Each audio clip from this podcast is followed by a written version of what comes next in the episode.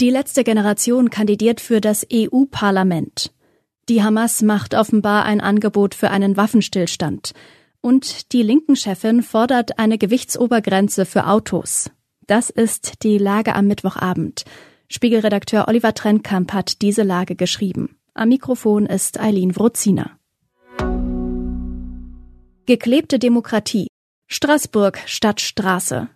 Die letzte Generation will bei der Europawahl kandidieren. Nicht als Partei zwar, aber als sonstige politische Vereinigung, weil die Hürden dafür niedriger sind. Zwei Kandidaten stehen bereits fest, wie die Organisation heute mitteilte. Lina Jonsen und Theodor Schnarr, Sprecherin und Sprecher der Klimaschützer. Das kommt überraschend und zeigt, dass die Aktivisten ihr neues Profil noch nicht gefunden haben. In der vergangenen Woche hatten sie angekündigt, künftig die Gnihi Finger von der Straße zu lassen. Der Strategiewechsel fällt zusammen mit heftigen Querelen innerhalb der Organisation, berichten die Spiegelkollegen Philipp Kollenbräuch und Levin Kubet. Bei der Vorstellung der Strategie für 2024 war von der Kandidatur noch keine Rede gewesen. Wie früher schon probieren die Aktivisten offenbar zahlreiche neue Wege aus, um Aufmerksamkeit zu bekommen. Ob der Weg ins Parlament erfolgversprechend ist, kann man bezweifeln, sagt Philipp. Zumindest scheiterten ähnliche Klimalisten aus der Fridays for Future Bewegung in der Vergangenheit. Er sieht die Nische für die letzte Generation im radikalen Protest. Sollte der Marsch durch die Institutionen dennoch gelingen, liegt der Billiggag auf der Straße. Werden sie an ihren Posten kleben? Schweigen die Waffen in Gaza? Die Hamas soll einen Waffenstillstand vorgeschlagen haben, der viereinhalb Monate dauern soll. Das berichtet die Nachrichtenagentur Reuters und beruft sich auf ein Dokument mit dem Angebot der Hamas. Die Terrorgruppe schreibe, in dieser Zeit könnten alle Geiseln freigelassen werden, sofern Israel seine Truppen aus dem Gazastreifen abzieht und eine Einigung über ein Ende des Krieges erzielt wird. Der Vorschlag der militanten Gruppe sei eine Antwort auf ein Angebot, das vergangene Woche von katarischen und ägyptischen Vermittlern übermittelt und von Israel und den Vereinigten Staaten gebilligt wurde. Er kam während des bisher größten diplomatischen Vorstoßes für eine längere Einstellung der Kämpfe. Der israelische Fernsehsender Channel 13 zitierte einen hochrangigen israelischen Beamten, einige der von der Hamas vorgelegten Forderungen seien für Israel nicht akzeptabel.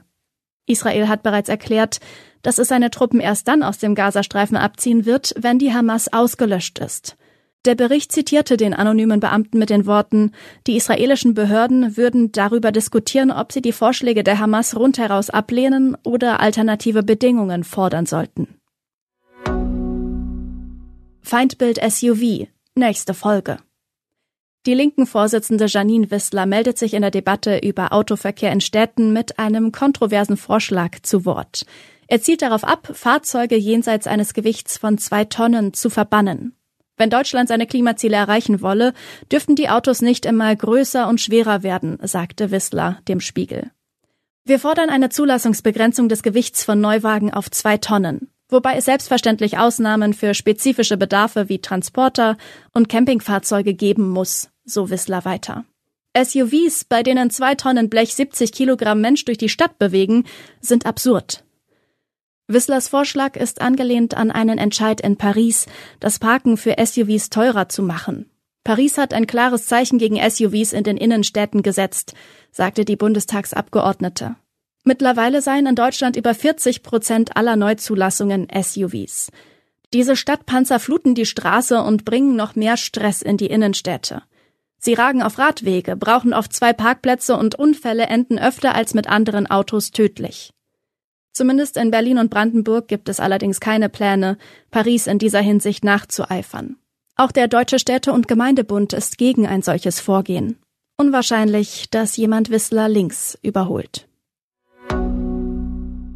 Was sonst noch wichtig ist. Machtkampf in Polen. Verurteilte PIS-Politiker liefern sich Gerangel mit Parlamentswache. Zwei PIS-Politiker wurden wegen Amtsmissbrauch verurteilt und später begnadigt. Seitdem ist es unklar, ob sie das Parlament in Warschau betreten dürfen. Nun ist es zu einer Auseinandersetzung mit Sicherheitskräften gekommen. Rechtsextremes Magazin.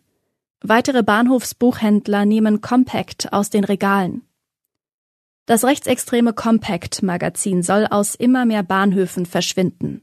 Nach Valora wollen nach Spiegelinformationen zwei weitere Händler das Heft aus den Auslagen nehmen. Einer entfernt auch andere Publikationen. Weniger Mastschweine. Fleischproduktion in Deutschland geht das siebte Jahr in Folge zurück. Weil in Deutschland deutlich weniger Schweine geschlachtet wurden, ist auch die Fleischproduktion erneut gesunken.